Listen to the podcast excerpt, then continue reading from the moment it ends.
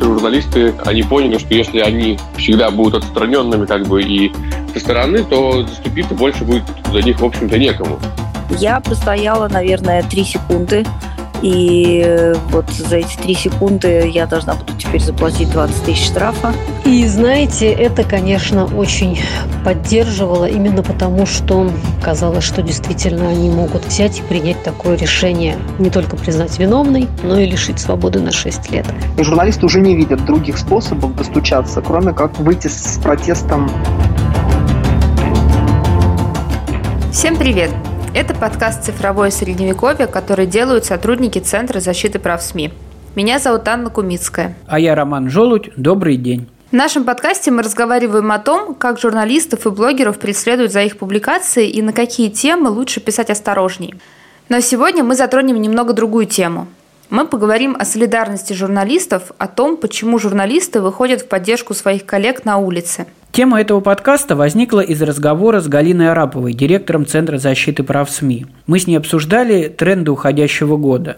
Мы пришли к выводу, что в этом году стало гораздо больше журналистских протестов, на которых работники СМИ поддерживали своих коллег. Это были акции в защиту Ильи Азара, Ивана Сафронова, Светланы Прокопьевой и других. Надо сказать, что все, все дела, ну, в том числе в меньшей степени Пичугин, да, но вот угу. Сафронов и Прокопьева были отмечены такими серьезными акциями солидарности э, со стороны журналистского сообщества, что, конечно, тоже новый тренд. Тут в этой ситуации важно понимание журналисту, который находится вот в этой сложной ситуации, что он не один, что рядом с ним не только там правозащитные организации, адвокаты, адвокаты и правозащитные организации, да, вот, и там его семья, но и что медиасообщество понимает всю абсурдность происходящего, что они готовы его поддержать и как-то оказать ему моральную поддержку. Это очень важно, мне кажется. Мы решили узнать, что об этом думают сами журналисты. И для начала мы обратились к Антону Карлинеру. Это сопредседатель профсоюза журналистов и работников СМИ. Я бы сказал, что, конечно, перелом произошел в прошлом году э, в связи с делом Голунова потому что э, это было, наверное, такое э, одно из самых ярких выступлений журналистского сообщества вообще за последние много лет. И вот последнее, что я помню, это была до этого э, акция в свое время в поддержку фотографа Дениса Синякова, которого арестовали вместе с членами Гринписа, которых он снимал значит, они там проводили акцию, он их снимал, его, его арестовали, и там им хотели предъявить объявление аспирации. Это было тоже такое громкое дело, я помню.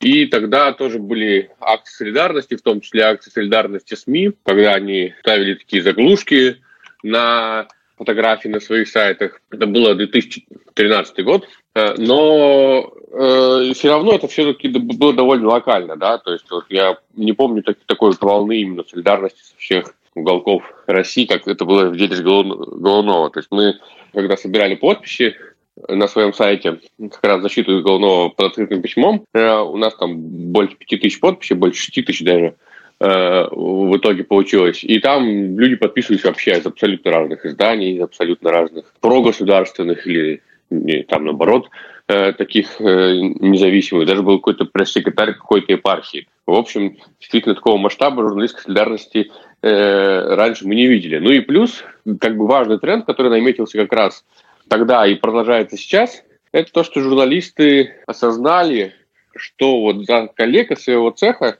ну, нормально бороться. То есть э, вообще ведь есть в журналистской среде такое очень мощное предубеждение, что журналист ни в коем случае не должен, то есть он всегда должен быть как бы наблюдательным со стороны, он не должен вступать непосредственно в действия какие-то не становиться участником действия. Вот. То, что вот в этом году, например, люди стали выходить на пикеты в защиту там Светланы Прокопьевой, в защиту Ивана Сафронова, это довольно важный признак того, что журналисты, они поняли, что если они всегда будут отстраненными как бы и со стороны, то заступиться больше будет за них, в общем-то, некому. Да, конечно, неправильно говорить, что журналистская солидарность начала проявляться только сейчас – ведь и раньше журналисты выходили на пикеты, но такой массовости, наверное, еще не было. Мы не смогли не поговорить с теми, кто сам выходил на пикеты. Анастасия Лотарева, главный редактор издания «Такие дела», выходила на пикет в поддержку Ильи Азара. Тут стоит сказать, что Илья Азар сам выходил в одиночный пикет, чтобы поддержать Владимира Воронцова, автора телеграм-канала «Омбудсмен полиции». Воронцов сейчас находится в СИЗО по обвинению сразу в нескольких уголовных делах. Многие считают, что это месть МВД за его деятельность в Телеграме. За поддержку своего коллеги Анастасия поплатилась. Суд э, оштрафовал ее на 200 тысяч рублей. К счастью, сейчас Мосгорсуд отменил это решение и отправил дело на пересмотр. А, мне а, на самом деле ужасно не хотелось идти на этот пикет. Если вспомнить, это был разгар пандемии, а, буквально вплоть до того, что не было понятно, как, например, добираться до места пикета, и это была нетривиальная задача. Но тут сыграл роль э, два фактора. Первый, меня невероятно возмутило, когда Илью Азара задерживали, э, забирая его от э, маленькой дочки, а во-вторых, а, собственно, сама история с пикетами. У нас есть а, сейчас осталась а, невероятно небольшая лакуна, которая остается еще законной. То есть мы по всем правилам имеем право стоять в пикетах, но ее отнимают. По этому поводу я и приехала. Тут очень важно понять, что движет людьми, которые выходят на улицу, чтобы поддержать своих коллег. Ведь, казалось бы, у журналистов есть свои площадки, свои СМИ, где они могли распространять эту информацию. Вот что говорит по этому поводу Антон Карлинер из профсоюза журналистов. С одной стороны, э, это удачный пример, да, то есть мы все видели, как вот, ну, вот в случае с Голуновым случилась практически какая-то нереальная вещь сложно было поверить, да, что человека вот взяли, загробастали по ужасному там обвинению, а потом раз и отпустили.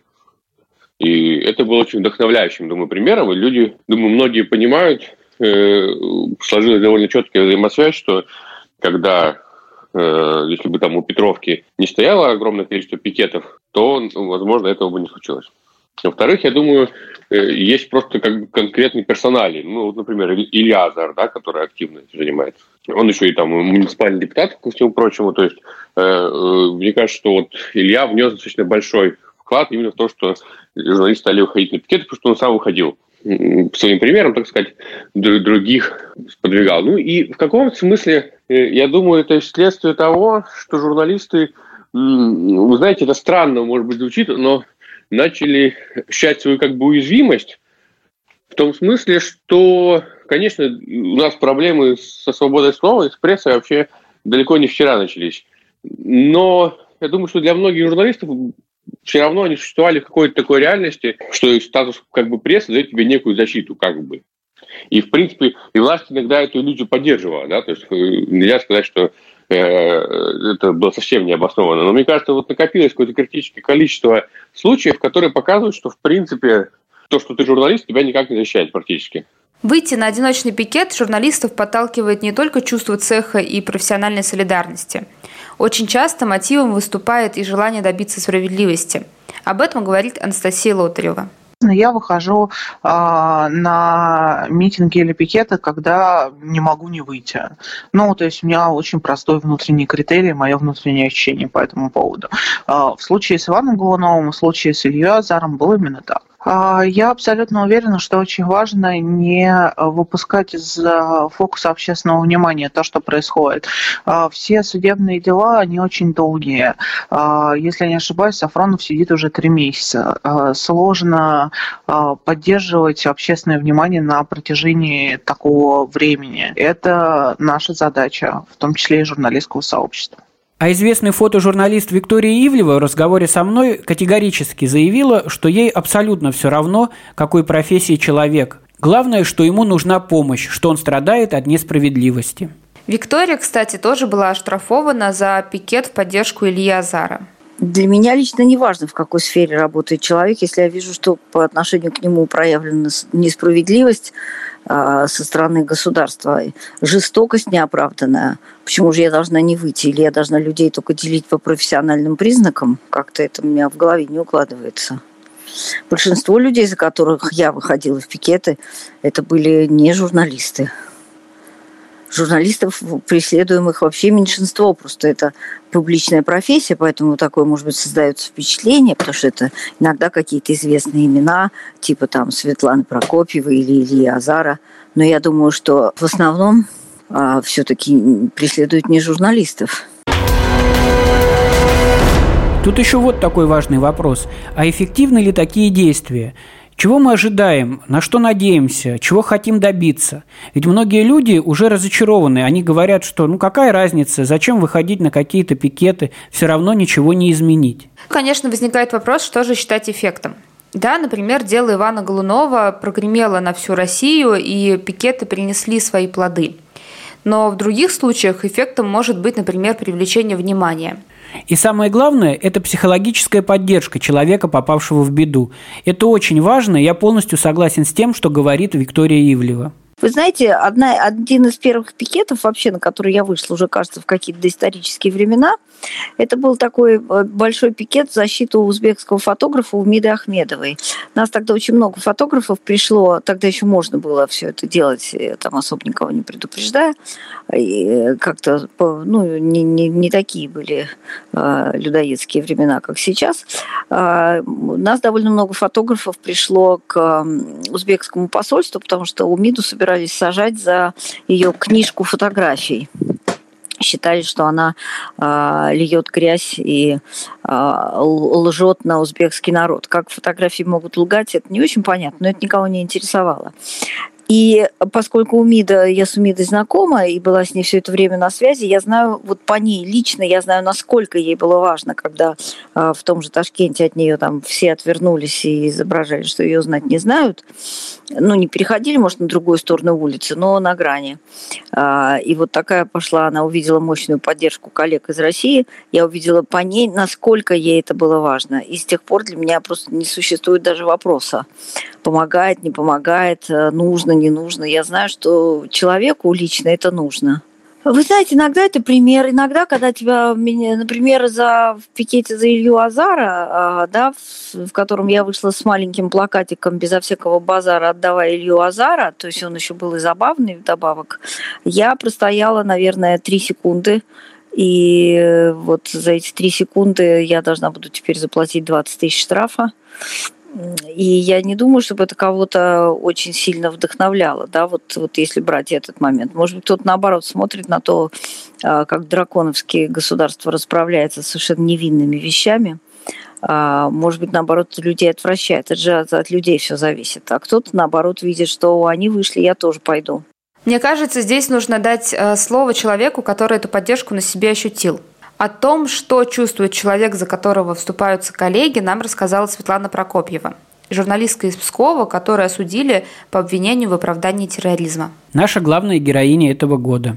О пикетах я узнала в пятницу после суда, на котором прокурор огласила свое, скажем так, э, желание а, посадить меня на 6 лет и еще лишить на несколько лет возможности заниматься профессиональной работой. Мы в таком пришибленном состоянии вместе с адвокатами и моими друзьями уехали, а, по-моему, ко мне на дачу за город.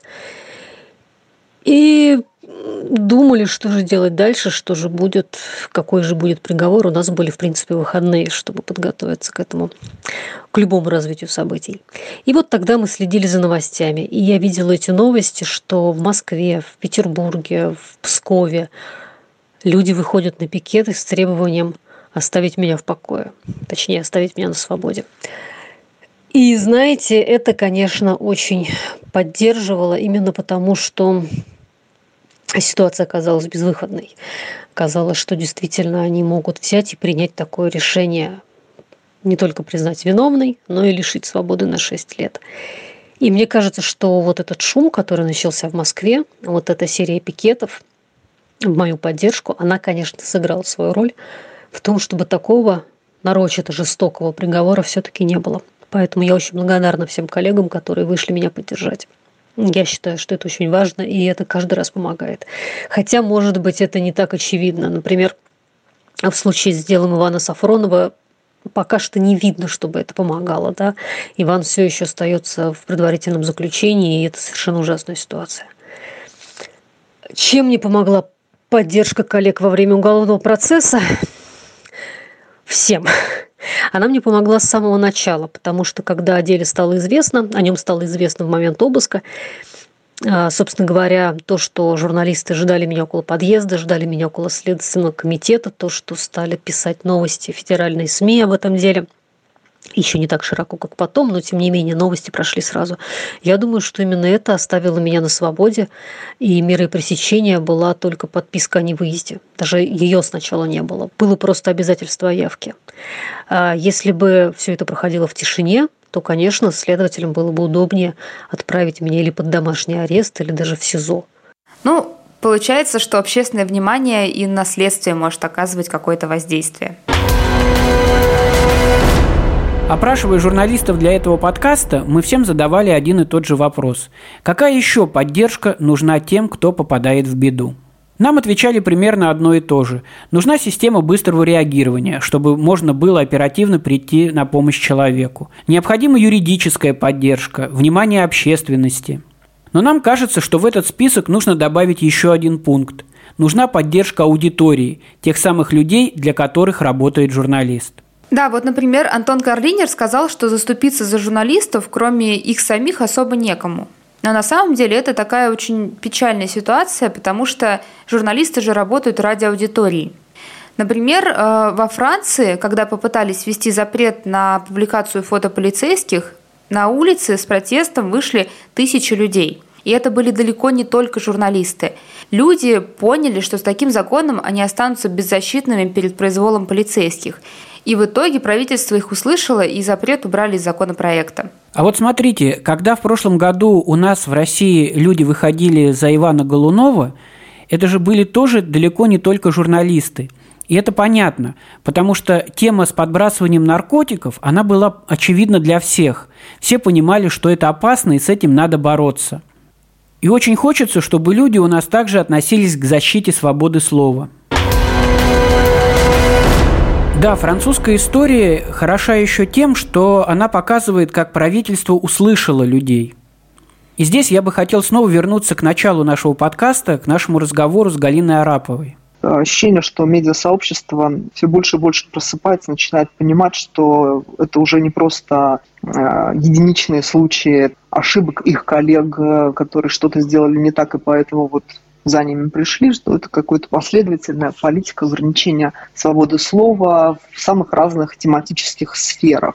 И это не может, конечно, не беспокоить, и поэтому медиасообщество и журналисты начинают высказывать свою позицию публично не только на площадках средств массовой информации, но и вынуждены пытаться достучаться до государства через акции протеста. На мой взгляд, если бы не было Э, вот этих избыточных ограничений и вот таких безумных судебных дел, э, журналисты вполне могли бы оставаться в привычных для них рамках э, средств массовой информации, где они там говорят, показывают, печатают там, и так далее. А сейчас журналисты примеряют на себя новую роль, не свойственно им. Это, мне кажется, это прям признак того, что есть серьезные проблемы в понимании между медиасообществом и государством, как вообще все это должно развиваться. И, и журналисты уже не видят других способов достучаться, кроме как вот выйти с протестом и стоять с плакатами где-нибудь около здания Следственного комитета или ФСБ. Вот именно. Мы же не говорим о том, что все должны бросить работу и выйти на улицы – Речь идет о том, что журналисты просто не имеют другого выхода. Власть их не слышит, и поэтому приходится так поступать. И это очень печальный симптом, потому что никогда еще конфликты не решались игнорированием и грубой силой. И очень не хочется идти в этот тупик. На этом пожелании мы и закончим наш разговор. Над этим подкастом работали Роман Желудь, Анна Кумицкая и Александра Таранова. Подписывайтесь на нас, ставьте лайки и помогайте друг другу. До свидания.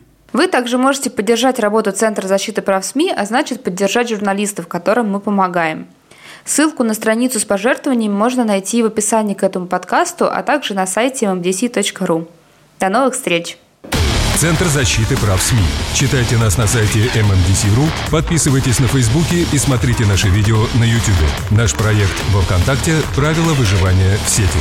Канал в Телеграме «Цифровое Средневековье».